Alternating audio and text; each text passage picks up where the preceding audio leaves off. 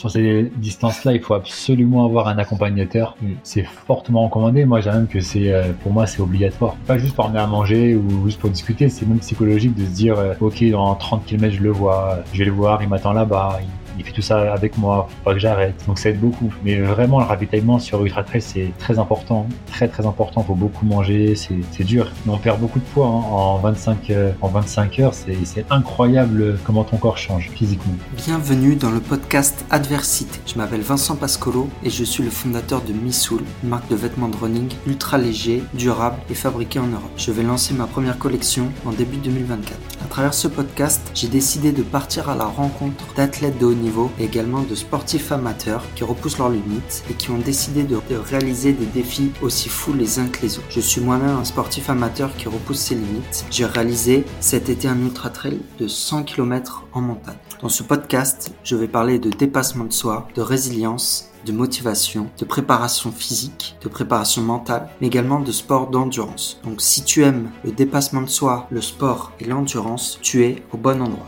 Dans cet épisode, j'ai discuté avec Samir Djeloul, qui sont marathoniens et ultra-trailers. Ils m'ont raconté l'ultramarin, qui est un ultra-trail en Bretagne de 175 km. On a également discuté du marathon de Chicago auquel ils ont participé et où ils ont amélioré leur record personnel. J'en dis pas plus et je laisse maintenant place à l'épisode. Bienvenue dans le podcast Adversité.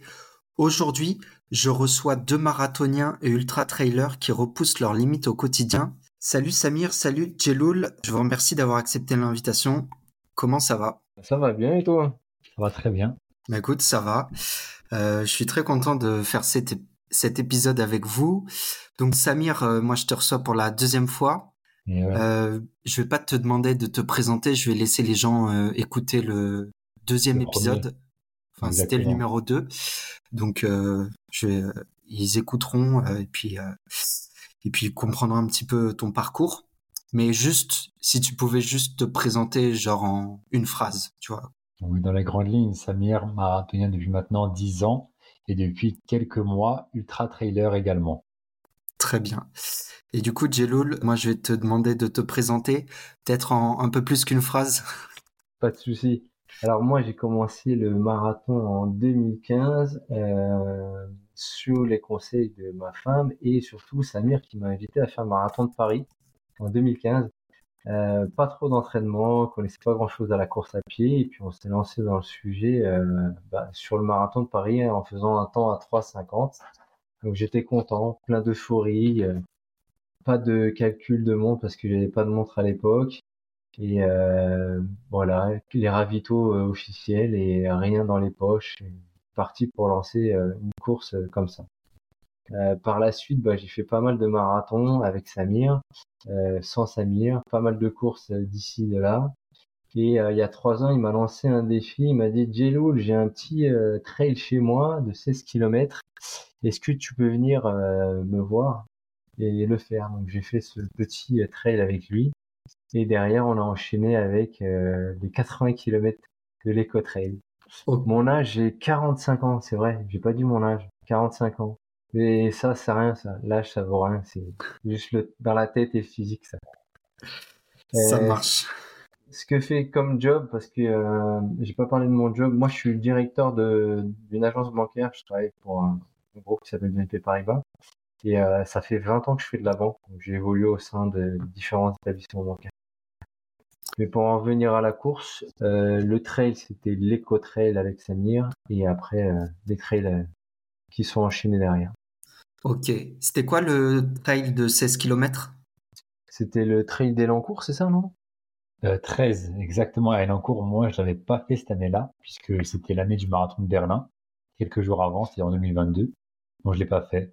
C'est un petit trail de 13 km, c'est le format accessible euh, qu'on trouve de plus en plus, vu que euh, maintenant le trail, je trouve, euh, se démocratise énormément. Il y a vraiment une tendance trail. On a remarqué même avec Vincent, on a déjà parlé de ça. Depuis quelques mois, je dirais même depuis les deux dernières années. Ok, très bien. Je sais qu'on avait parlé euh, un petit peu de l'éco-trail, Samir, durant notre épisode. Toi, Jeloul, qu'est-ce que tu cherchais euh, Parce que passer de 16, euh, de 13 à 80 km, bon, même si tu, tu as fait le marathon avant, tu vois, il y a, quand même un, fossé. Qu'est-ce qui t'a motivé à aller jusqu'à 80 km Alors moi, ce qui m'a motivé, c'était de voir ce qu'il y avait après 42 km. C'est-à-dire 42, 42 195, c'est un marathon. Après, on ne sait pas ce qui se passe derrière parce que dans les entraînements qu'on fait, on, les gens courent pas des marathons comme les Kenyans et on s'entraîne pas sur des longues distances. Et ce qui m'a motivé, bah, c'était de savoir ce qu'il y avait après. Quelle était la possibilité d'aller, euh, bah, mon physique, où est-ce qu'il pouvait aller, quelle distance? Et surtout, c'était euh, se dire, euh, bah, c'est quoi le trail en fait? Il y a quoi dans un trail? Est-ce que c'est que euh, de la forêt? Est-ce que c'est que des côtes? Euh, Est-ce qu'il y a des paysages? Parce qu'habituellement, quand on fait des marathons, on voit pas mal de monuments, on parcourt des villes. Qu'est-ce que le trail? Donc, bah, le trail, concrètement, c'est des longues distances, c'est du dénivelé, c'est l'expérience ou pas, c'est un équipement assez important à avoir, pas comme un marathon ou une course lambda, et c'est surtout des paysages magnifiques. Euh, mon dernier trail, c'est le trail des Templiers que j'ai fait là au mois d'octobre. C'est magique, c'est magique, c'est des beaux paysages, c'est euh, à Millau, beaux paysages, une ambiance de folie. Et euh, il y a deux ambiances quand tu cours sur du euh, bitume et quand tu cours dans du trail. C'est euh, deux salles, deux ambiances, comme on dirait. C'est, mais c'est vrai. Hein Après, tu le retrouves un petit peu quand tu fais les majors, comme on l'a fait avec Samir à Chicago. Samir avait fait d'autres majors. C'est une ambiance particulière. C'est une ambiance où tu te dis, il y a des gens qui vont te suivre du début jusqu'à la fin de la course que tu ne connais pas, mais qui sont là que pour t'encourager et te motiver. Et, euh, et euh, voilà, les paysages et euh, le dépassement de soi surtout. Dépassement de soi parce que, comme je disais tout à l'heure, 42 km, tu sais combien ça fait, à peu près combien tu vas avoir en temps horaire. Après, derrière, tu sais pas. Il y a 80 qui vont arriver, il y a 175 et c'est soit du plat, soit des dénivelés. Donc c'est des entraînements différents et euh, et c'est des choses quand même exceptionnelles parce que ton corps et ton ta tête répondent pas pareil. Euh, ton corps, il va s'habituer à courir déjà moins vite. Euh, il va s'habituer à se dire, bah tiens, là, il faut peut-être un temps de repos, faut peut-être manger à ce moment-là. Et euh, ça va moins vite. Ça va tellement moins vite que tu prends du temps, en fait, pendant cette course-là. Et après, bah, les entraînements différents parce que tu fais pas trop de fractionnés, tu fais beaucoup de côtes. Euh, tu fais pas des petites distances, tu fais des longues distances. Donc, tu essaies de t'entraîner sur des longues, longues distances. Et euh, voilà. Mais sinon, franchement, le trail, comme disait Samir, c'est euh, de plus en plus, euh, ça rentre dans les mœurs. Les gens y vont. Les gens y vont plus. Ils veulent voir ce qu'il y a après 42 km. Ouais, non, c'est sûr, c'est deux sports complètement différents et je pense que en fait, le l'intérêt pour le trail, il est, il est pas prêt de s'arrêter, quoi. Mm. Bah, pour moi, il est pas prêt de s'arrêter, il va grandir et ça va devenir les courses de demain parce que euh, marathon, euh, il y a de plus en plus de monde. Il y a plus en plus de monde. Euh, sur les majors, c'est des loteries, donc t'es pas sûr de l'avoir, sauf si t'as un temps extraordinaire. Mais pour le commun des mortels, un peu comme moi, parce que moi je suis pas trop RP que depuis Chicago, j'ai vraiment fait un vrai entraînement. moi, c'est plutôt de la course loisir. j'aime bien courir, j'aime bien faire, voilà, faire une belle course avoir une médaille. Euh, le trail, t'as pas besoin d'être extraordinairement bon. C'est euh, c'est un dépassement de soi mental aussi. Il y a, y a le mental qui joue beaucoup. Et euh, après, si tu veux faire une belle balade, bah, fais-toi un trail. Tu verras des paysages magnifiques et euh, et tu rencontres de belles personnes. Ça, j'ai pu le voir quand, quand, quand je me suis lancé dans trail. J'ai rencontré pas mal de coureurs et euh, bah, on se suit un peu comme les, les courses en bitume, mais c'est différent. Vraiment, vraiment différent. Ouais, ouais. Du coup, je vais euh, rentrer direct dans le vif du sujet. Donc, on, on a deux thématiques qu'on va aborder aujourd'hui. Donc, euh, l'ultramarin que vous avez fait euh, au mois de juin et le marathon de Chicago. Ben, pour commencer, moi, je voulais savoir pour l'ultramarin. Alors, j'ai une question d'un auditeur que vous mhm. devez connaître, un certain Steve, qui vous demande quel a été l'élément déclencheur de l'inscription à l'ultramarin. Alors, Samir va te répondre en premier et moi en deuxième, parce que tu vas comprendre pourquoi. Là, en fait, c'est très simple. Après le 80 km, on a fait avec Gilou en 2022. on s'était dit qu'on allait refaire un, trail un peu plus long.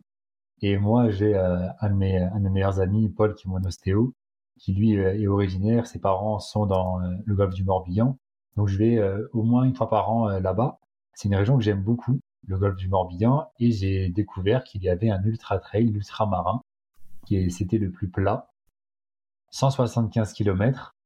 Et je me suis dit, dit à Djiloul, ça te dit qu'on fasse l'ultramarin? Regarde, c'est le double.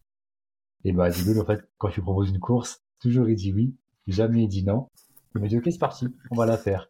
Et après, avec le temps, c'est lui qui était plus chaud pour la faire que moi. Moi, plus la course arrivait, comme je t'avais dit, quand on s'est vu, bah, on s'est vu deux mois avant, j'avais de plus en plus peur, alors que lui, au contraire, lui, il avait hâte d'être sur la ligne de départ. Donc, tu as la réponse, la deuxième. Moi, quand tu me lances un défi, je suis toujours présent. Peu importe la distance, la durée, peu importe, je serai toujours là. Pourquoi? Bah, C'est toujours pareil. J'ai ce besoin de dépassement de soi. Et puis avec Samir, euh, bah, c'est la famille, donc on s'accompagne sur différentes courses un peu atypiques. Et euh, celle-ci, ben, fallait la faire. Fallait la faire parce qu'on avait fait 80. 175, c'est plus que le double. Et on s'est dit, bah 80, on l'a fait. Pourquoi pas 175 Donc on s'est lancé. Et il euh, y, a, y, a, un truc que que j'oublierai jamais sur cette course-là, c'est euh, c'est on l'a fait, on a passé la ligne d'arrivée. Euh, même si c'était du plat, il a fallu quand même gérer cette course. Même si on n'a pas trop l'expérience de ça, on a quand même bien géré cette course-là. Et pour finir, allez les Bretons quoi. J'ai jamais vu des gens aussi euh, ah ouais. aussi aussi euh, motivés dans une course sans courir. des, compliments, des encouragements, et comme disait Samir, son, son ami Pierre a été là avec sa famille. Ils nous ont aidés dans les bons, dans les mauvais moments. Ils ont été Pierre euh, et euh, Pierre, Paul, et Paul. Pierre et Paul. Paul a été présent euh, au moment où il a fallu qu'on change de vêtements parce que ce qu'il faut savoir, c'est que la moitié de la course, on l'a passé sous la pluie et dans la nuit. Donc à un moment donné, t'as juste une envie, c'est de te changer. Et heureusement qu'il était avec nos sacs de secours et euh, les encouragements du public il y a des gens, je les ai vus, euh, je crois, tous les 10 bornes. Tu imagines 75 bornes. Je les ai vus tous les 10 bornes à te féliciter et à t'encourager. Et avec Samir, on s'est fait la même interrogation, et la même euh, surprise plutôt. C'est que euh, il y avait plusieurs distances. Et nous sommes partis en premier. Et quand les gens nous croisaient, que ce soit les coureurs ou les gens qui étaient là pour pour supporter leurs leurs amis, euh, quand ils voyaient nos dossards, ils disaient il y a les 175 qui sont là. Il y a les 175. Donc ça devenait quand même irréaliste pour eux de voir des gens courir 175 km. Mais nous, on était là en train de se dire, bah, nous, on le fait, quoi. On y va. On y va, on y va.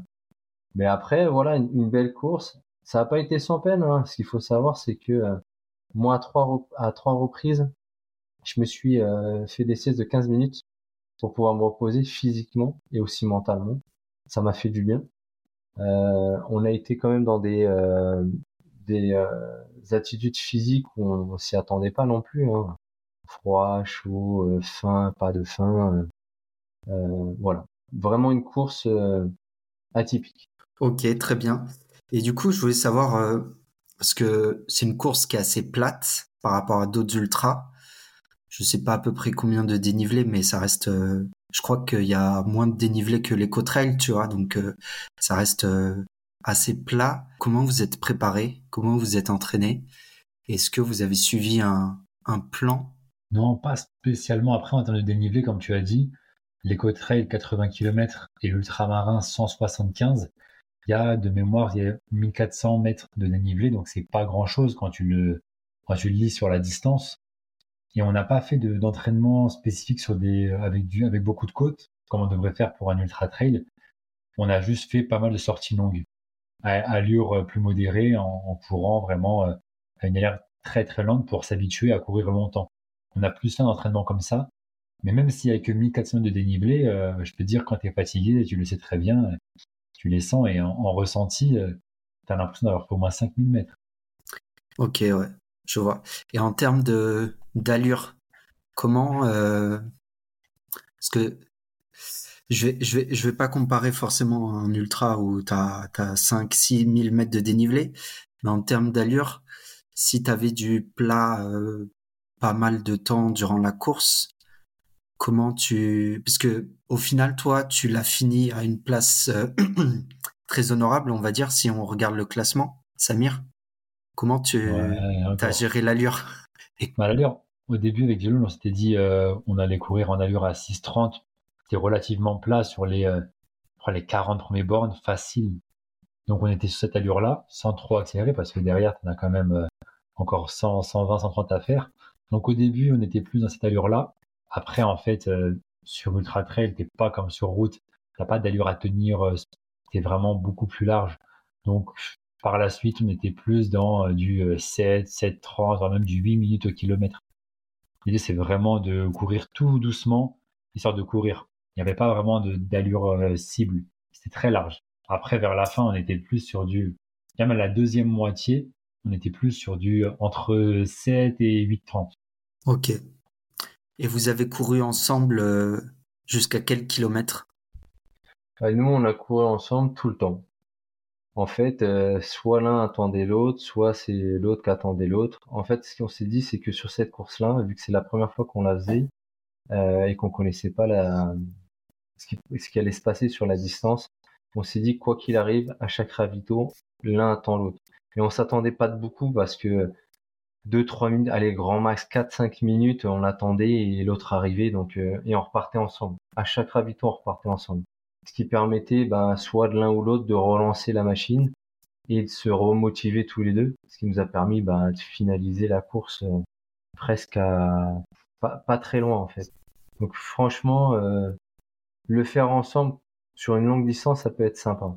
Ça peut être sympa sur la motivation, sur la gestion aussi, des ravito, faire penser à l'autre qu'il faut qu'il faut boire, qu'il faut manger, et des fois qu'il faut se reposer. Ok. Et euh, ça a été quoi les moments euh, les plus durs, les moments de doute? Tout le temps. du début à la fin, les moments de doute. Tu sais, même au départ, avant même de partir, J'arrêtais pas, moi j'étais en panique, j'étais en panique, j'arrêtais pas de dire à 175 km, 175 km. Je disais c'est bon, arrête, on va les faire, on va y arriver. Donc en vrai, les moments doux c'était tout le temps. Au début, ça va, on est beaucoup, on part tranquille, bah, comme n'importe quelle course. Et je pense vraiment le déclic, c'était la, la nuit, c'était dur quand même. Hein. Mmh. Non, la nuit, c'était c'était dur. Après, euh, les, les sensations et surtout les motivations, c'est au début, tu as toujours l'euphorie de la course c'est l'ambiance, tu es prêt à partir, tu es lancé. Après, tu essaies de contrôler ton, ton physique et ton, ta tête pour dire faut pas que j'aille trop vite, faut pas que j'aille trop doucement. Et, euh, et après, les moments de bah, c'est un peu comme dans tous les traits, tu penses, tu dis, ah, est-ce que je vais y arriver? Ah, est-ce qu'il me reste combien de temps? Ah, est-ce qu'on va pouvoir le faire? Est-ce que mon physique va réussir? Et, euh, bah, en fait, c'est de la motivation, c'est pas des doutes, c'est de la motivation. Tant que tu te pars comme ça, tu te dis, ok, bah j'avance un pas après l'autre, un pas après l'autre. Et, euh, et quand tu finis, bah, c'est l'extase. Franchement, c'est l'extase. En vrai, le doute, on a tout le temps. Sur un ultra trail, souvent on dit, euh, tu as l'impression de vivre une vie. Là, en 25 heures, euh, tu passes par toutes les émotions. Des fois, tu doutes, t'as envie d'arrêter, t'as mal, t'es content, t'es triste, t'es de nouveau content, t'as envie de continuer, ça va mieux, t'es fatigué, t'as faim. Tu passes par plein d'émotions différentes. Ouais, non, c'est sûr. Et euh, ok, ça marche. Et au niveau des ravitaillements, comment ça a été la, gestion des, euh, des ravitaillements? Alors sur, les trails et les ultras, ce qu'il faut savoir, c'est que tu pars avec un sac. Et dans ce sac-là, tu euh, des choses à avoir. Couverture de survie, lampe de poche, carte de crédit, téléphone et de la nourriture. Donc en eau, tu dois avoir en liquide. Il faut que tu aies à peu près entre 1,5 litre et 2 litres. Et après, tu te munis de barres, de céréales, de, de gel si tu as envie d'avoir des gels. En fait, il faut du solide et du liquide, des compotes par exemple. Et après, sur les ravitaux, bah, tu fais des recharges. En fait, tu recharges. Tu recharges en, en nourriture. Et après, tu as, as des endroits sur, comme sur l'Ultra Trail où euh, les ravitaux sont dans des, dans des gymnases. Donc tu peux te reposer, t'asseoir, prendre des pâtes, purée, du chaud, du froid. Et après, tu te réhydrates euh, beaucoup parce que c'est là où il faut pas se louper, c'est euh, l'hydratation pendant toute ta course. Donc il faut toujours avoir du liquide sur toi. Et euh, bah un plat chaud, ça fait du bien. Hein. Des pâtes avec du, du gruyère râpé, ça fait un repas pour nous. Mais euh, non, voilà, après c'est important. Après, c'est vrai que par l'expérience euh, qu'on a maintenant et qu'on a pu avoir après par rapport à la discussion avec d'autres trailers, euh, il faut manger ce que t'aimes. C'est-à-dire que quand tu as des envies, si tu as la possibilité, bah, c'est qu'une personne extérieure te ramène un truc que. Par exemple, si tu envie de manger un taboulé, bah faut manger du taboulé. Et pendant la course, bah, c'est tu vas avoir des envies. Euh, moi, mon envie, c'était une pizza. J'ai mangé qu'à la fin parce que pendant la course, je me sentais pas possible. Et du coup, euh, ceux qui étaient, euh, enfin, ceux qui étaient là, euh, qui, vous, qui vous ont suivi pendant la course, ils n'ont pas pu vous ramener une pizza ou... On n'aura pas demandé, on aurait dû. Hein. Ouais. Mais en tout cas, vrai. sur ces distances-là, il faut absolument avoir un accompagnateur. Mm. C'est fortement recommandé. Moi, j'ai même que c'est, euh, pour moi, c'est obligatoire. Pas juste pour emmener à manger ou juste pour discuter, c'est même psychologique de se dire, euh, ok, dans 30 km, je le vois, je vais le voir, il m'attend là-bas, il, il fait tout ça avec moi, faut pas que j'arrête. Donc ça aide beaucoup. Mais vraiment, le ravitaillement sur Ultra Trail, c'est très important, très très important. Faut beaucoup manger, c'est c'est dur. Et on perd beaucoup de poids hein, en 25 euh, en 25 heures. C'est c'est incroyable euh, comment ton corps change physiquement. Ouais, c'est sûr.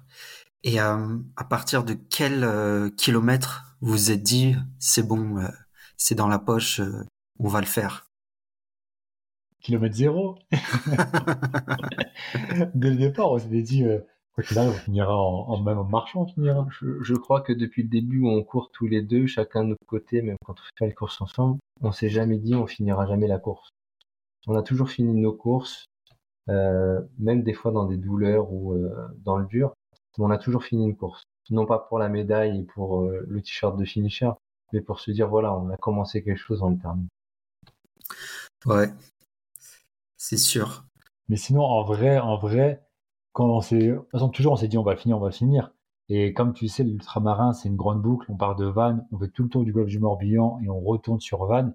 Et vraiment, bah, c'est tout bête, c'est quand tu arrives vers la fin et que tu vois le panneau de la ville Vannes, où tu commences à voir les, les bateaux, commences à voir le port, tu te dis ok, ça y est, j'ai, j'ai réussi. Et c'est là que tu commences à, à réaliser que, t'as- que tu vas finir, quoi.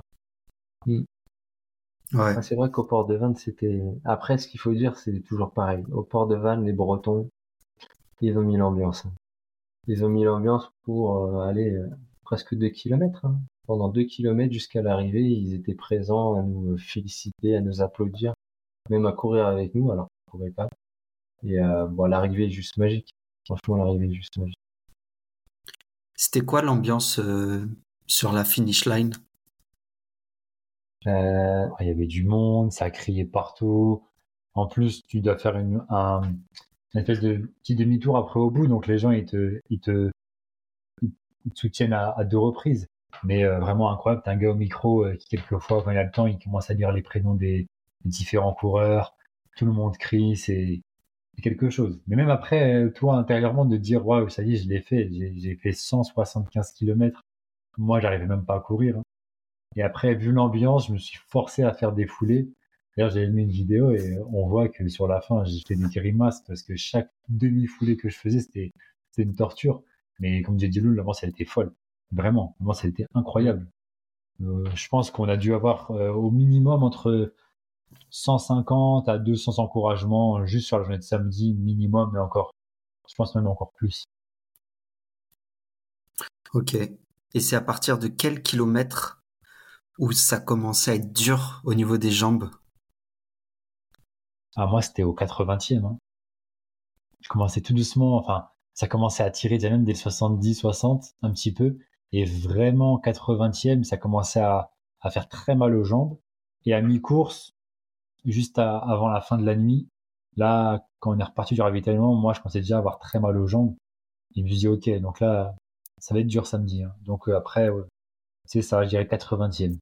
Très très mal aux jambes et de pire en pire après tout au long de la journée. Moi, j'ai eu mal aux jambes, mais c'était sur les reprises de ravito. Après, ce qui est compliqué, c'est que euh, bah, tu sais pas quand ça peut t'arriver d'avoir mal euh, physiquement. Et euh, moi, je je, voilà, j'ai pas eu cette problématique-là. J'ai juste des problématiques de repartir. Parce que quand tu t'arrêtes pendant un long moment, c'est vrai que euh, retrottiner, repartir, euh, reprendre ta course, c'est un peu dur. Et euh, après, il m'est arrivé d'avoir des, des, des, des- foulées de folie euh, avec l'ambiance des gens. C'est ça qui, qui, est, marrant, quoi. Et que tu, des fois, tu regardes ta montre, tu dis, oh là là, je suis à plus de 5 euh, minutes du kilomètre, qu'est-ce qui se passe? Et c'est l'euphorie. C'est l'euphorie des gens. Et euh, je crois que l'endroit où j'ai couru le plus vite, et c'était impressionnant, c'est sur le dernier kilomètre à l'arrivée. J'ai couru avec l'ami de Samir, là, Paul. On a fait une belle foulée jusqu'à l'arrivée et pense que c'était top. Ok. Est-ce que vous avez travaillé le mental en amont de la course? Le mental, c'est des années que déjà on est à rude épreuve. Et en vrai, même pas. Mais je pense que c'est vraiment année après année. Et en termes de mental, déjà le 80, c'était quelque chose. On a vraiment passé un petit cap. Et l'ultramarin, euh, on le disait déjà dès le lendemain, on a passé un gros cap mentalement. Et surtout, même les jours qu'on suivit, on se rendait compte de ce qu'on avait fait. Et ouais, ça a vraiment été un vrai déclic. Il y a un avant-après hein, en termes de mental. Hmm. Moi, après, moi, je, je, je, fait, moi personnellement, je suis pas de préparation euh, mentale. Voilà. Après, tu penses à des choses. Tu penses à la préparation que tu as fait pendant ta course, à l'arrivée. Tu penses à tes proches. Tu penses à tout ça, mais euh, il n'y a pas de préparation spécifique. Il n'y a pas de, de séance de yoga ou des choses comme ça qui permettent de, de relativiser ou, ces choses. Ouais. Non, si je pose la question, c'est parce que, en fait, quand tu es dans le dur, mmh. c'est toujours bien d'avoir des, des points de repère. et euh, quand ton point de repère, c'est euh, euh, deux fois la distance en moins avec les cotrelles, tu vois, c'est plus compliqué. C'est vrai. Mais c'est vrai qu'à l'arrivée, j'ai dit à Samir, t'imagines, on a déjà couru quatre marathons une seule fois. En un jour. En un jour, on a couru quatre marathons. Mais c'est vrai que là, tu te dis, ah ouais, on a réalisé vraiment quelque chose. Une distance et euh, une perf personnelle parce que même si le temps euh, peut apporter euh, à certains, nous c'était de finir la course et quand on regarde ce qu'on a fait en, temps et en allure, on se dit bah, c'est vraiment bien pour des jeunes trailers. Et qu'est-ce que ça vous a apporté de, de faire la sieste? Ah, Moi, j'ai pas dormi, donc je vais pas dire. moi, très... j'ai fait, j'ai fait les, les, 25, plus de 25 heures sans dormir. Et je pense que j'ai fait une erreur parce que pour le coup, Jules a fait deux siestes, on a fait, ouais. Ouais, deux ou trois. Ouais, je crois que t'as fait une. Mm. Ouais, deux de. Deux de 15 minutes. Facile. En fait, moi, ce que ça m'a apporté, c'est que je me suis dit à un moment donné, on va pas dormir, il y a 175 bords. Quelle est la façon la plus judicieuse de pas trop te faire mal au corps et de te reposer? Donc, je me suis dit, bah, je vais m'allonger sur un tapis. Il y avait des tapis dans les gymnases. Et euh, j'ai dit à Sam, tu me réveilles que dans 15 minutes, ça me laissera le temps de me reposer, surtout de reposer tes muscles. Et, euh, et en fait, j'ai suivi aussi un peu les gens parce que j'ai vu des gens faire ça. Je pense que ces gens-là, ils ont déjà fait du trail euh, un peu avant nous et même sur des longues distances. Et euh, bah, ça, ça t'apporte déjà de reprendre ta course un peu moins fatigué que prévu. La, la, la sieste fait vraiment du bien. Un peu comme les siestes flash, euh, ça marche. Ouais, non, je... je vois très bien. Bah, cet été, tu vois, moi, pendant mon, mon ultra, euh, j'étais au bout, vraiment au bout. Je voyais des gens, ils dormaient et tout, et euh, ils ont fait des, des micro siestes, tu vois, euh, mmh. cinq minutes, et après, bah, ils, repartaient, quoi. Et, et c'est sûr que je pense que ça m'aurait aidé, quoi. Mais en tout cas, moi, j'ai j'ai toujours peur de de pas me réveiller après. ouais, ou d'être, euh, tu te réveilles, t'es encore plus fatigué. Je Moi, bizarrement, j'étais pas fatigué. J'ai pas envie de dormir. C'est ça qui était bizarre avec moi. Vraiment. J'ai pas envie de dormir. Du coup, la course se passe, euh, elle se finit. Vous êtes finisher de l'ultramarin. Comment se passe la, la récupération? Ah, C'était dur. Déjà, le soir même, moi, j'arrivais pas à marcher. Mais vraiment, c'est pas une expression comme après un marathon où on boite moi, littéralement, c'était chaque, chaque pas, euh, je, tirais, je tirais une sale grimace, je serrais les dents, j'avais très très mal. Et après la douche, pour euh, aller jusqu'au lit, qui était à seulement 4 mètres, euh, j'avais l'impression que c'était une distance incroyable, 4 mètres. Et je marchais en m'appuyant, je marchais en m'appuyant sur le mur. J'arrivais plus du tout à marcher. J'ai même eu peur. Hein. Je me suis dit, mais là, j'ai, j'ai, j'ai plus de genoux, là, j'ai, j'ai tué tout ce qu'il y a euh, autour des genoux, le cartilage, les os, les ligaments, ce que tu veux, j'ai plus rien. J'avais très très mal. Et après une bonne nuit de sommeil, le lendemain, euh, on a, bah, il a, il a un complexe, donc on a fait ça sur les jambes. Et après, c'est un peu d'étirement, beaucoup d'eau et du repos, hein, tout simplement. Et derrière, surtout moi en récup, j'ai bah, mon ostéo, qui était avec moi en accompagnateur. Et là, normalement, après les grosses courses, il me fait une seule séance. Là, il m'en a fait deux. Parce que vraiment, il y avait besoin de faire deux séances. Une pour le haut, une pour le bas, à deux jours d'intervalle. Donc, euh, récup obligatoire. Donc c'est vrai que ouais, Samir était un sale état, euh, vraiment un sale état. Mais comme il disait tout à l'heure, hein, on, on, a vraiment perdu du poids, entre 3 à 4 kilos, je crois, on a perdu. Euh, ah, J'étais tellement maigre. Sur 25 heures. En fait, on l'a vu parce qu'on avait fait des photos avant, au milieu et à la fin. On voit vraiment qu'on a les joues creusées, le teint pâle et autres. Et euh, moi, je t'ai dit, j'avais envie d'une pizza. Donc je suis parti chercher ma pizza. J'ai fait quelques kilomètres, j'ai été chercher une bonne pizza 4 fromages et je l'ai mangé dans le lit à côté de Samir et s'est rendu compte de rien du tout. Ah, moi, je dormais. Et il dormait. Et après, le lendemain, ouais, un peu d'électrostimulation, ça fait du bien aux jambes. Euh, de l'eau froide aussi. Euh, moi, j'ai pas eu le temps d'aller voir Paul, donc euh, c'était chez moi électro et eau froide et pas de course pendant une semaine et demie, histoire de, de bien se reposer. Mais pas plus que ça après la course. Ok. Et du coup, euh, c'est quoi les... S'il va avoir euh, un ou deux enseignements de la course, qu'est-ce que vous en tirez et euh, est-ce que vous seriez prêt à la refaire? On va la refaire. C'est déjà... Ça, c'est c'est sûr, on va la refaire. Parce que du coup, on est parti pas un peu à l'aveuglette, mais première longue distance, première fois qu'on passe la barrière des 100 km et des 100 miles, qui équivaut à 160, 165 km. Mais euh, l'enseignement, c'est de bien gérer les ravitaillements, peut-être pour moi de dormir un petit peu, partir peut-être un peu moins vite, faire plus de côtes à l'entraînement, faire plus de volume. Donc on a appris beaucoup de choses après avoir cette course-là. Mais oui, l'ultramarin, on va le, on va le refaire. C'est sûr. Peut-être euh, peut-être 2025 même. Peut-être 2025, on s'est dit, pas cette année, pas 2024, mais 2025, pourquoi pas. On va le refaire. Ouais, pareil que Samir, hein, plus travailler les distances euh, en sortie longue, travailler des côtes, même s'il n'y en a pas beaucoup sur l'ultramarin, c'est bien d'en travailler. Et euh, ouais, gérer, gérer vraiment la course euh, ravito et euh, allure. Après, si, on s'entraîne bien, on a possibilité de, de, faire un temps en fait. Parce que quand on regarde les, les premiers, ils courent pas super vite, mais ils tiennent ils tiennent l'allure pendant toute la distance. Et c'est ça qu'il faut travailler, c'est travailler une allure pendant une distance. Après, l'enseignement fait que euh, marathon, trail, il n'y a pas de, a pas de miracle. Quand tu as un plan, quand tu t'entraînes, quand tu sais bien manger, bien te reposer, tu peux y arriver. Et je pense que le prochain, et on sera moins dans le dur et, euh, et on ira chercher euh, ce qu'on va chercher. Un temps et une autre victoire. Victoire personnelle, hein, bien sûr, mais une autre victoire.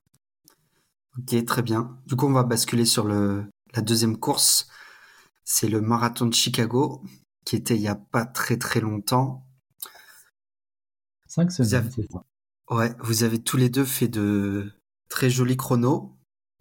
Euh, bah, vous avez tous les deux fait un, votre record personnel. Samir, 2h38, euh, incroyable. Yes, yes. Et toi, Jeloul, 3h18. C'est ça.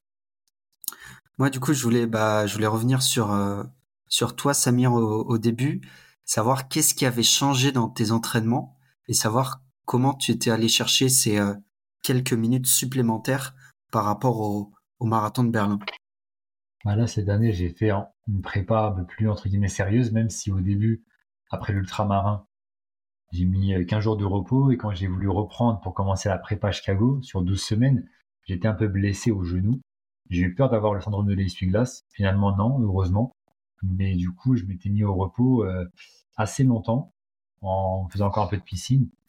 Et au final, j'ai vraiment fait une prépa de 6-7 semaines au lieu de 12.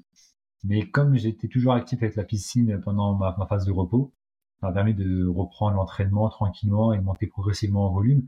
Et là, pour la première fois, j'ai vraiment fait beaucoup de volume sur les euh, sur 4-5 semaines, j'étais entre 70 et 101 km. Mon pied c'était 101, donc pas mal de volume. Euh, par rapport à avant, là cette saison, comme on disait, j'ai mis en place la natation une fois par semaine, des fois même deux fois. Et aussi, ce qui a changé, c'est que chaque dimanche, on faisait la grosse sortie longue, les 30 km. On les faisait en groupe avec euh, Jay et Louis, qui étaient avec nous pour Chicago. Et ça a beaucoup aidé de faire les grandes sessions du dimanche, les 30, 32 km en groupe.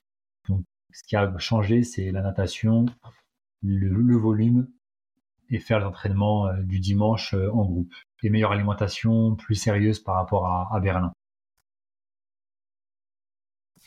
Ok, très bien. Et euh, toi, Jeloul, moi, de ce que je me souviens, on en avait discuté un petit peu. Mm-hmm. Tu as, fait quand même des séances de fractionné qui étaient assez intenses. Oui, en fait, c'est, je crois que c'est la première fois où je suis vraiment à un plan d'entraînement pour un marathon. Et euh, bah, il était un peu suivi parce que la personne qui m'a donné le plan, c'est quelqu'un qui courait avec nous. Et euh, bah, quand je quand je, je l'ai validé sur ce travail, il regardait un peu les temps. Et c'est vrai que j'ai fait pas mal de fractionnés, quelque chose que je faisais pas souvent. Et euh, bah, je me suis mis des allures euh, rapides pour me dire il faut tenir, il faut tenir pendant 42 km. Et euh, la préparation, ouais, elle a, elle a fait beaucoup. Après, moi, j'ai fait aussi pas mal de choses que je faisais pas avant, un peu de renforcement musculaire à la maison. Alors moi, je pratique pas la piscine parce que je sais pas beaucoup nager, hein, Samir. Euh, mais voilà, non, moi, c'était plutôt renforcement musculaire. Euh, les bienfaits du complexe hein, après une course, euh, ça, marche, ça marche pas mal l'électrostimulation et euh, et puis s'entraîner en fait. Euh, alors moi, j'ai suivi le plan d'entraînement, mais sur trois jours par semaine, pas cinq jours comme il était prévu, mais vraiment trois jours par semaine. Et les deux dernières semaines avant, le, les jours officiels, c'est vrai que j'ai mis un peu le, plan de côté parce y a des choses personnelles à faire.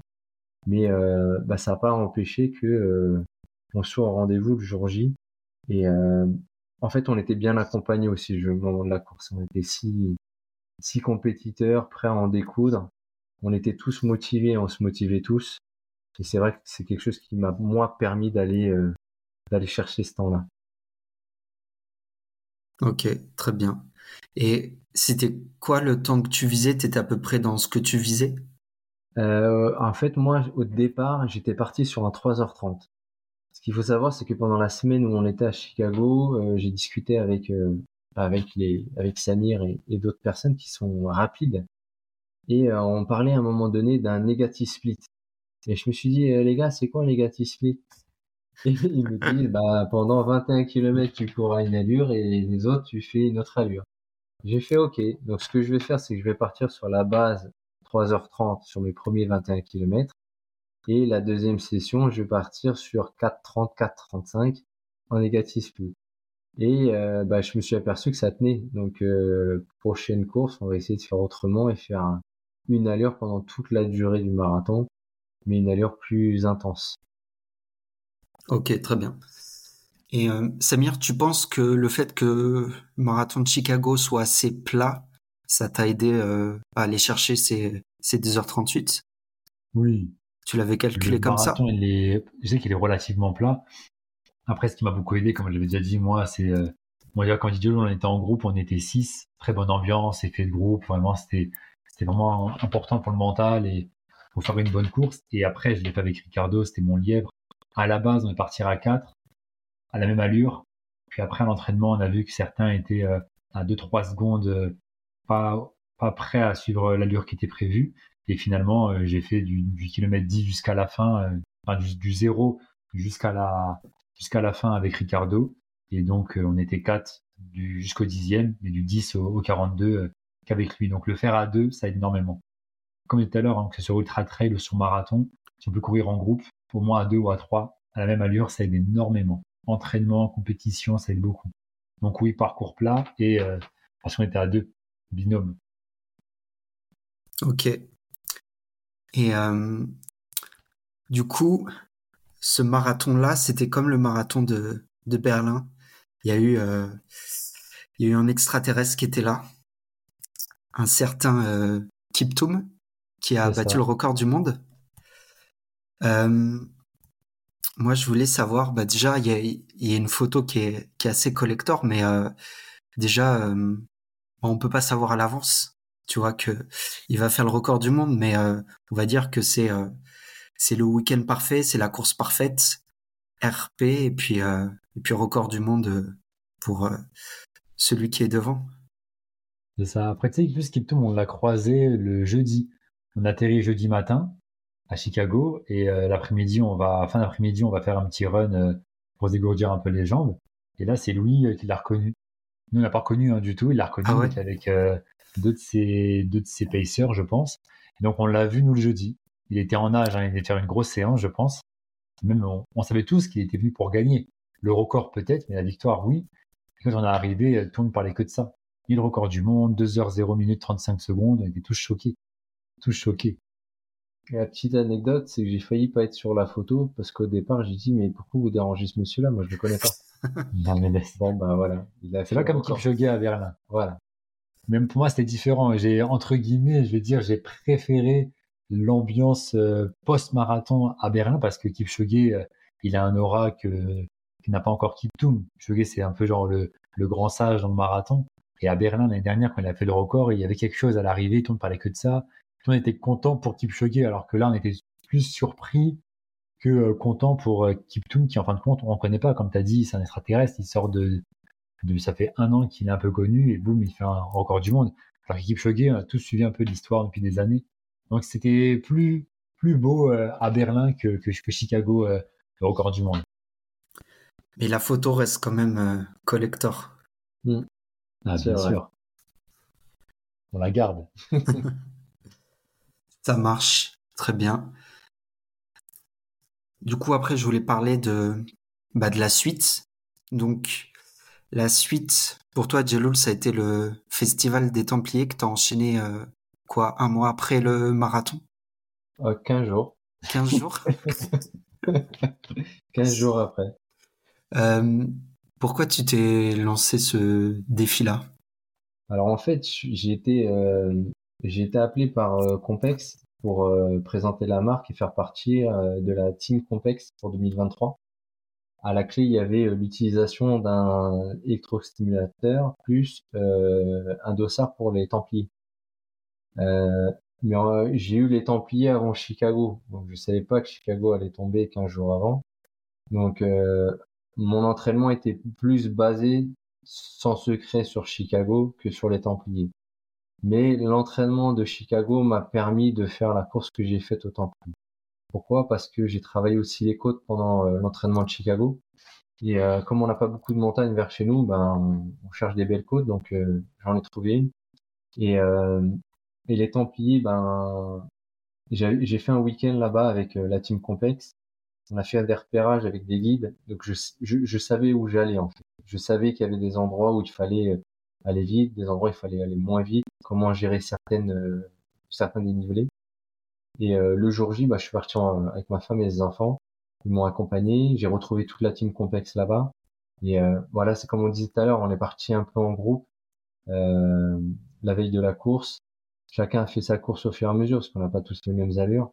Et euh, c'était pas aussi dur que les 175 km, mais c'était dur parce que là, euh, je passais de 1500 de dénivelé à 3500, 4000 de dénivelé, quelque chose que j'avais jamais fait. Euh, je finis ma course euh, sans bobo et surtout je finis ma course avec euh, des compliments des trailers euh, qui ont fini euh, 30 minutes, une heure de, avant moi en me disant comment tu as pu euh, bah, faire un marathon il y a 15 jours et finir une heure après nous. Je leur ai dit bah je sais pas, j'ai couru, j'ai pourtant je me suis arrêté, j'ai marché et euh, j'ai essayé de suivre le truc.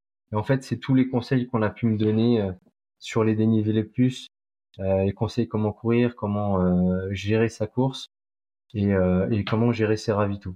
Donc c'est vrai que cette année, c'est vrai qu'on a on a on a enchaîné pas mal de courses entre le bitume et les trails, un peu plus pour moi. Et euh, c'est vrai que ces, ces différentes courses m'ont permis de bah, d'apprendre au fur et à mesure par mes connaissances et par les connaissances des autres. Ok, parce que c'est quand même assez, euh, assez impressionnant parce que tu as fait un 80 km 15 euh, jours après le marathon de Chicago avec plus de 3000 mètres de dénivelé positif. Tu fais un chrono qui est, euh, qui est plutôt intéressant, tu vois. Mm. Donc, euh, fallait, fallait courir euh, 15 jours après, tu vois. Et puis, euh, tu, Bah, c'est de la motivation perso et euh, et voilà comment je prends le départ d'une course, faut que je la finisse. Et euh, après j'étais j'ai j'ai- en, en toute vérité, j'étais parti sur un temps, c'était 6 minutes du kilomètre qui me permettait de finir mon truc en en, en en 12 heures à peu près. Je fais une heure de plus, pourquoi? Bah parce que les cinq premiers kilomètres, c'est du bitume. Et bah j'ai oublié que c'était un trail. Donc j'ai couru ça comme si c'était une course classique, un semi. Donc euh, je me suis emporté dans mes allures. Il n'y avait pas Samir derrière moi pour me dire ralentis, ralentis ou euh, reste ah, tranquille. Ça, son problème. Voilà. Moi, mon problème, c'est que je peux m'emporter très vite euh, sur, sur Mais je, je, je, pense que à mon niveau, pas mal de gens peuvent faire cette course-là. Après, c'est oui, enchaîner, enchaîner. Il y a des moments de repos. Ce qu'il faut savoir, c'est que pendant 15 jours, il y a une semaine où j'ai rien fait, mais vraiment rien fait, et j'ai dû courir euh, deux séances et tout avant le avant le, les Templiers. Tu parlais euh, en début d'épisode des paysages, etc. Les Templiers, euh, ça ressemble à quoi? Templiers, c'est c'est magique. Tu pars la nuit, t'entends des animaux de la campagne, t'entends des clac clac clac, c'est les pas des trailers tu vois des lumières un peu partout. Et après, le matin se lève. Donc, tu as le lever du soleil, un peu de brume, tu es en haut de la montagne et euh, t'en prends plein les yeux. Et après, tu finis ta course euh, sur le plus grand dénivelé de la course. Et ça s'appelle la Pancho. C'est un peu de l'escalade, parce que c'est plus du tout de la course, là. Et tu finis sur une vue de Millau.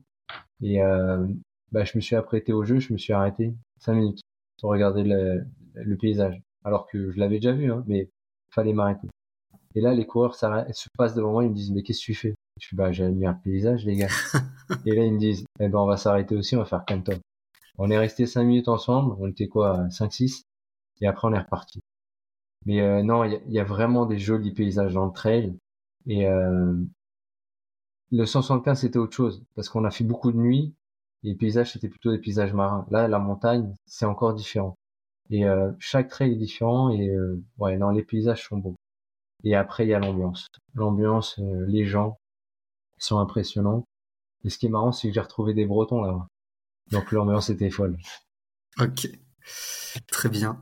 Et qu'est-ce que ça fait de bah, d'avoir des supporters à la fin? Est-ce que la victoire, en tout cas, est-ce que la victoire est encore plus belle? La victoire a été meilleure là cette fois-ci que toutes les autres courses parce que j'ai fini la course avec mes deux garçons sur la ligne d'arrivée. Donc on a fait euh, allez 200 mètres ensemble. Et euh, la victoire, elle est pour eux, elle est pour moi, euh, pour tout le monde la victoire. Pour tous ceux qui m'ont soutenu, qui m'ont regardé, qui ont suivi le parcours. Parce que la Team Complex, a commencé au mois de juin. Donc ceux qui ont suivi de juin à là, bah, la récompense, c'est c'est félicitations, c'est euh, c'est des conseils demandés, c'est un podcast aujourd'hui avec toi, c'est euh, les prochaines courses avec Samir et nos potes, et euh, c'est tout ça.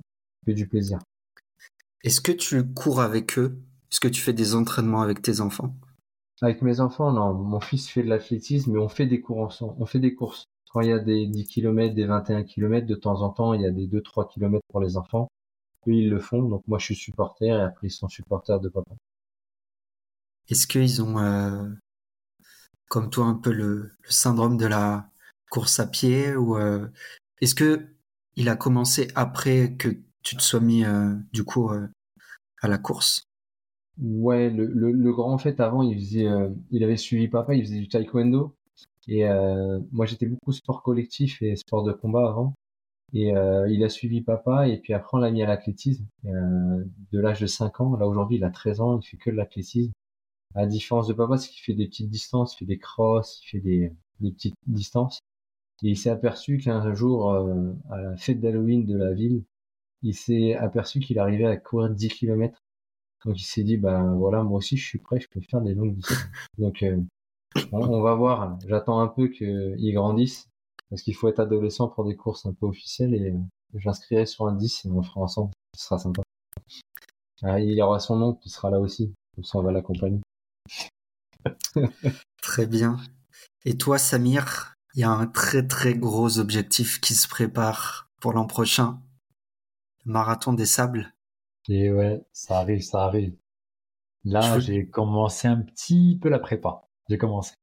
C'est quand la date? Le 12 avril. Ok. Euh, ben, tu vois, on en avait discuté un petit peu en off, mais euh, le marathon des sables, c'est quand même une course assez. Euh, bah, c'est une course extrême, extrême par les températures, extrême par le prix, extrême par, à tous les niveaux. Est-ce que tu peux, tu peux détailler un petit peu pour euh, les auditeurs? Bah Déjà, c'est une course en plein désert dans le Sahara marocain sur six jours, parce qu'il y a une étape, il y a cinq étapes. Une étape se fait sur deux jours. Donc sur six jours, on parcourt 250 km. Et cette course-là se fait, comme je disais, dans le désert et on est en autosuffisance alimentaire. L'organisation ne fournit seulement que de l'eau et on est rationné en eau. Chaque jour, il y a certains litres d'eau par participant pendant, les pendant la course et après à l'arrivée. Donc pour euh, l'arrivée, pour passer la nuit et le matin. Donc on est limité en termes d'eau et donc on doit avoir sa nourriture soi-même on doit s'habituer à manger de la nourriture lyophilisée. Pour euh, servir de bol ou d'assiette, bah, on prend une bouteille qu'on coupe avec un, avec cutter pour servir euh, d'assiette. Donc c'est une, une, aventure humaine incroyable. Et chaque soir, on vit dans un bivouac. L'organisation déplace les tentes qu'ils euh, installent à l'arrivée de chaque, chaque étape. Et donc tu arrives, tu vas te installé. Tu cours avec ton sac. Et dedans, il y a toute ta vie, il y a ton matelas, il y a tes affaires, ta nourriture pour toute la période du marathon des sables. Donc c'est vraiment particulier. C'est en particulier et bon, bah, c'est dans le Sahara, donc il fait très très très très chaud. Et c'est une course euh, incroyable qui certes également euh, coûte très cher aussi, c'est vrai. Comment tu vas t'acclimater? Bonne question, parce qu'on est en France. La préparation commence en novembre, quand il pleut, quand il fait froid. Ça va continuer en décembre, en janvier, en février, donc euh, quand il fait plus froid. Donc assez bizarre parce que je vais m'entraîner dans le froid pour aller courir dans le chaud. C'est très bizarre. Là, je vais juste faire beaucoup de distance, euh, faire beaucoup de volume et des longues distances le dimanche. Mais là, en termes de, climat, euh, si j'arrive à faire un, petit voyage, mais je pense pas que j'aurai le temps de le faire dans le désert, ce serait idéal pour s'acclimater. Après, sinon, j'ai peut-être prévu d'aller au mois de mars, début mars ou fin février, d'aller en Camargue. En Camargue, il y a un endroit où il y a des espèces de dunes de sable. Ça ressemble beaucoup au désert. Donc j'aurai pas le froid, mais j'aurai ce côté un peu euh, sable, grosse dune. Donc ce sera une petite préparation pour courir un peu dans le sable.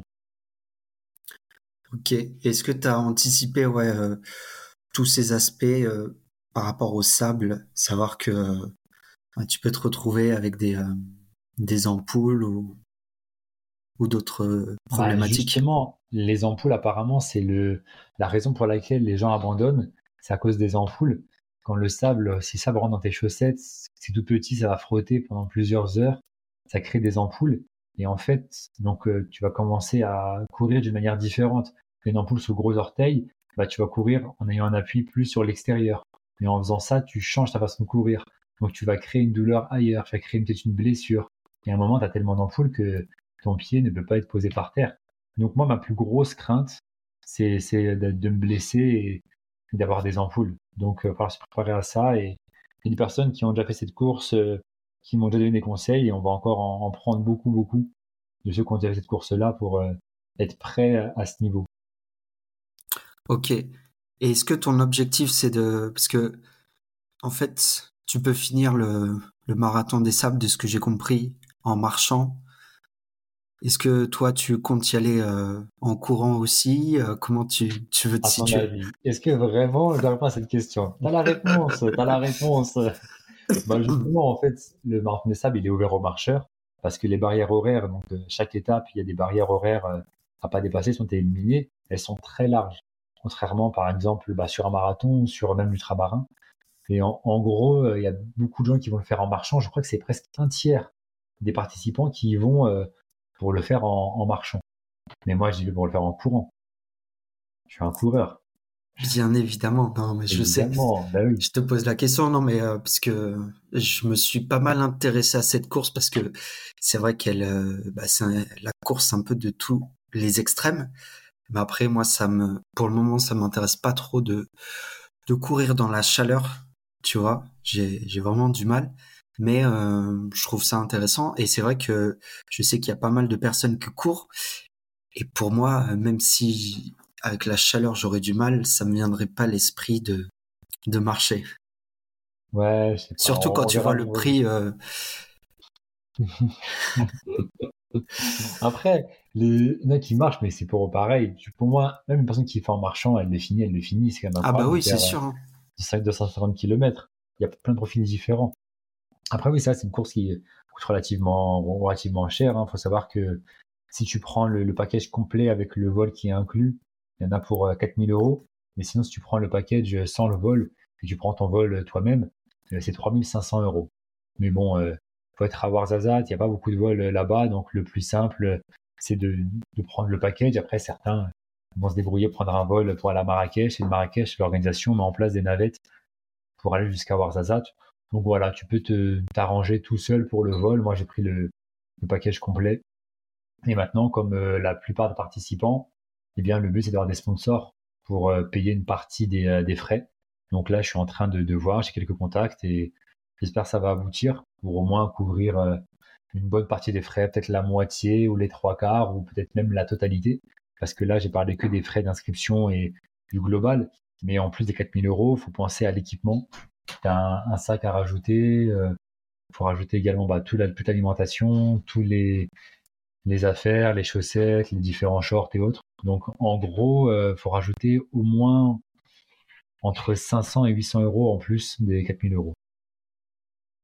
Ok, ça marche.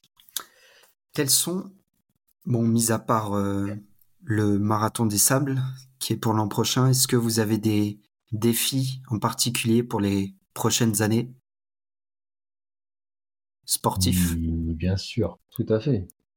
Bah déjà les majors. Hein, Majors. Les majors, là, on va essayer, moi, de mon côté, je vais essayer de m'inscrire sur euh, Berlin et euh, New York à la loterie pour voir ce que ça donne. Et si j'arrive à les faire, ben, très bien.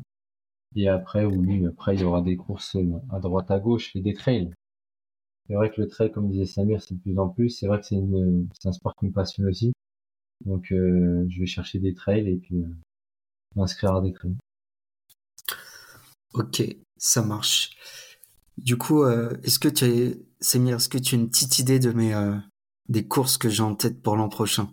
Oui, tu vois, en plus, je te jure, je voulais t'en parler. Il m'a fait du suspense. Il dit, vas-y, dis-moi, c'est quoi ton planning? J'ai dit, non, je déclare ça la semaine prochaine. bah voilà, on est là, On est la semaine prochaine. On est la semaine prochaine.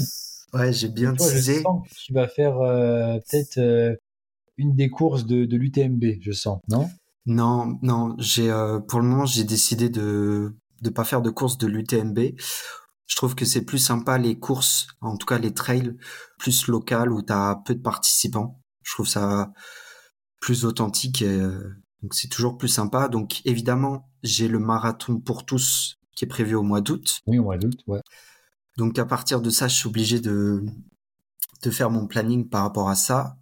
Et donc j'avais pas mal hésité. Normalement, je devrais donc faire un, un ultra trail au mois de mai qui serait bah il est pas trop connu, tu vois, mais il a l'air très sympa, c'est un trail en deux étapes. Donc tu tu fais à peu près euh, une cinquantaine de kilomètres le premier jour et euh, peut-être une soixantaine de kilomètres le deuxième jour. Donc c'est un 110 kilomètres en deux étapes qui se fait en Lozère.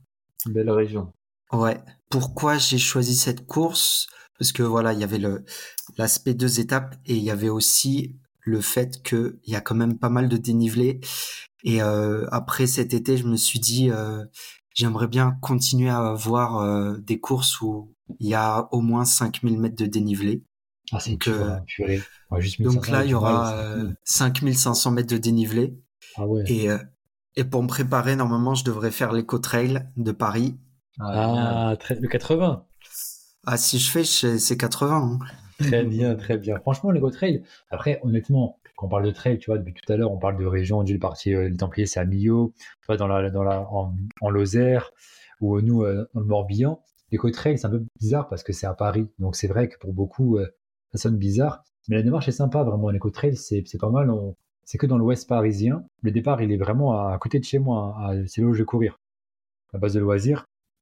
Et tu vas jusqu'à Tour Eiffel en passant que par la forêt. Et donc euh, c'est sympa, hein, tu passes par Versailles, par Buc, euh, tu vas jusqu'à jusqu'à Meudon, euh, c'est vraiment sympa. Moi j'ai bien aimé l'éco-trail. Ouais. Après, si, euh, si j'ai encore la foi, etc., il y a, y a une petite course qui me titille. Bah, juste avant le, le marathon pour tous, au mois de juillet, je me dis ça peut être une prépa très intéressante. c'est un, un Half Ironman. T'es pas normal, toi. un Half Ironman un mois avant le marathon, mais t'es. Après, marathon pour tous, faut voir comment ça se passer. C'est la nuit, un départ à 23h. J'ai pas encore de dossard. Dis-le non plus. On va voir si on arrive à en trouver un d'ici là. Mais euh, je sais pas comment les gens vont le faire. Si certains vont, être... certains vont le faire dans la perf en se disant c'est les JO. Euh, voilà. Mais bon, là, c'est la nuit, c'est un peu, un peu bizarre. Mais Half Ironman un mois avant, en fait, pourquoi je te dis ça, c'est parce que euh, ça fait ça fait un moment que ça me trotte dans la tête le triathlon et je me dis si si j'en fais un, ça pourrait être bien de commencer l'an prochain. Et en fait j'ai regardé un petit peu tous les triathlons et euh, bon tu vois l'Ironman et même Alpha Ironman c'est un sacré budget. Et euh, en fait j'ai trouvé des organisations de triathlon longue distance qui sont un petit peu moins chères et qui sont très très intéressants et il y en a un que j'ai vu, ça s'appelle l'Altriman. C'est euh, en montagne et t'as euh, 100 km à vélo. Puis après le reste c'est euh, et tu dois avoir euh, ben, un semi en course à pied. Je me dis ça peut être une bonne prépa, sachant que le marathon pour tous ce sera pas plat, donc euh, donc voilà. Oui, c'est vrai, t'as la côte des gars qui va casser mm. un peu les pattes, mais mais quand même faire un, un, triathlon, tu commences par, par, par, un gros morceau, parce qu'en général, on commence par un triathlon euh, après là. Ouais, non, par, le, par un petit S, un M, tu vois, tranquille, pour euh, bosser les transitions. C'est ce que me disent les mecs qui font du triathlon. Ils me disent, prends une petite distance pour bosser les transitions, et après, progressivement, tu verras pour faire un half, mais c'est costaud, même en termes d'entraînement, l'équipement, ça coûte quand même cher. Même là, le dossard, tu vas payer peut-être un peu moins cher qu'un gros half ailleurs. Et c'est un bon vélo, une bonne combinaison, c'est. Waouh! C'est bah, écoute, hein. Pour le moment, c'est le. Ce serait le bonus. On, on verra. Euh... Mais euh, ça me tente bien. Et puis en fait, euh, la dernière fois, j'écoutais un podcast et le mec il disait que il avait jamais fait d'expérience sur triathlon avant de faire un Ironman et il s'était chauffé et ça m'a motivé. Je me suis dit allez pourquoi pas? Moi aussi, ça m'attire. Ça m'attire un peu, mais pour l'instant, non, je n'ai pas encore le vélo dans ma, dans ma routine. Plus tard, c'est parmi les, tous les gros trucs sportifs, les gros défis. Euh, j'ai ça sur la liste, enfin, dans ma tête. Mais pour l'instant, non. Même si beaucoup me disent, bah, tu nages, tu cours, il manque le vélo et c'est parti au triathlon. D'abord, je reste sur route. J'ai beaucoup à faire sur route. Un petit gros trail par an maintenant, mais plus tard. En tout cas, oui. De toute façon, ça me surprend pas que tu vas passer à un, un half. Mais on va voir. C'est intéressant. On va suivre ça de très très près. Mais euh... la prépa, elle commence, euh, c'est en février-mars, hein, mon gars. Hein. Ah, bah, plutôt. Hein. Je commence la prépa pour les premières courses. ouais, déjà, voilà. Mais euh, ouais. Du coup, on arrive euh, à la fin. Je voulais savoir si vous aviez des choses à, à rajouter que vous n'avez pas dites. Non, non, non, bah juste que bah, l'ultramarin c'était incroyable, Chicago c'était aussi incroyable. On a encore d'autres d'autres envies du même style. Et euh, bah, l'ultramarin rebelote en 2025. 2024, euh, va tout faire pour faire encore un major, Berlin ou New York. 2025 aussi encore un major, euh, Boston, en avril. On va commencer à l'organiser d'ici quelques, d'ici cet été déjà. Donc ouais, encore plein d'autres projets, encore et encore et encore. Ouais, pas mal de courses et puis euh, essayer de travailler les RP maintenant. Ça marche. Jeloul, est-ce que je t'avais déjà posé la question Samir, donc je te la repose pas. Est-ce que tu as un livre euh, à recommander? euh, Un livre à recommander. Et j'en ai lu un sur la course qui était pas mal. C'était de mon canapé à au marathon des salles. Ah oui, parlé de celui-là, ouais. Et je peux dire que celui-ci, quand je l'ai lu, j'en avais entendu parler. Tout le monde me disait il est bien, il est bien. Là, franchement, c'est un livre qui est très bien fait.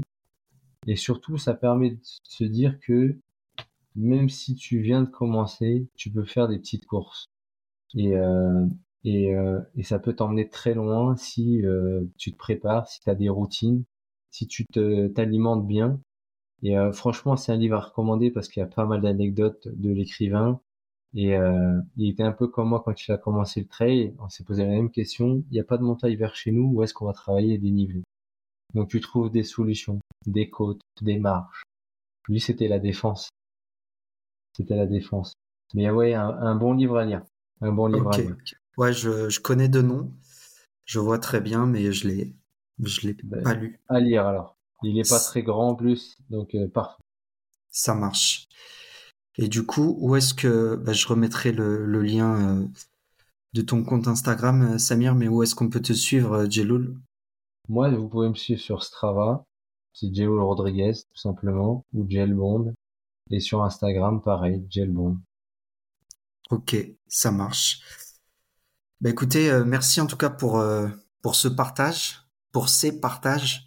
C'était très riche et moi j'avais besoin d'entendre ces retours d'expérience de l'ultramarin et puis de, de Chicago. et donc, comme on, a dit aussi, j'espère, j'espère, j'espère, après Marathon des Sables, tout sera bien passé. On, on, verra encore. Ouais, ouais. Mais je suis sûr que ça va très bien se passer, te connaissant.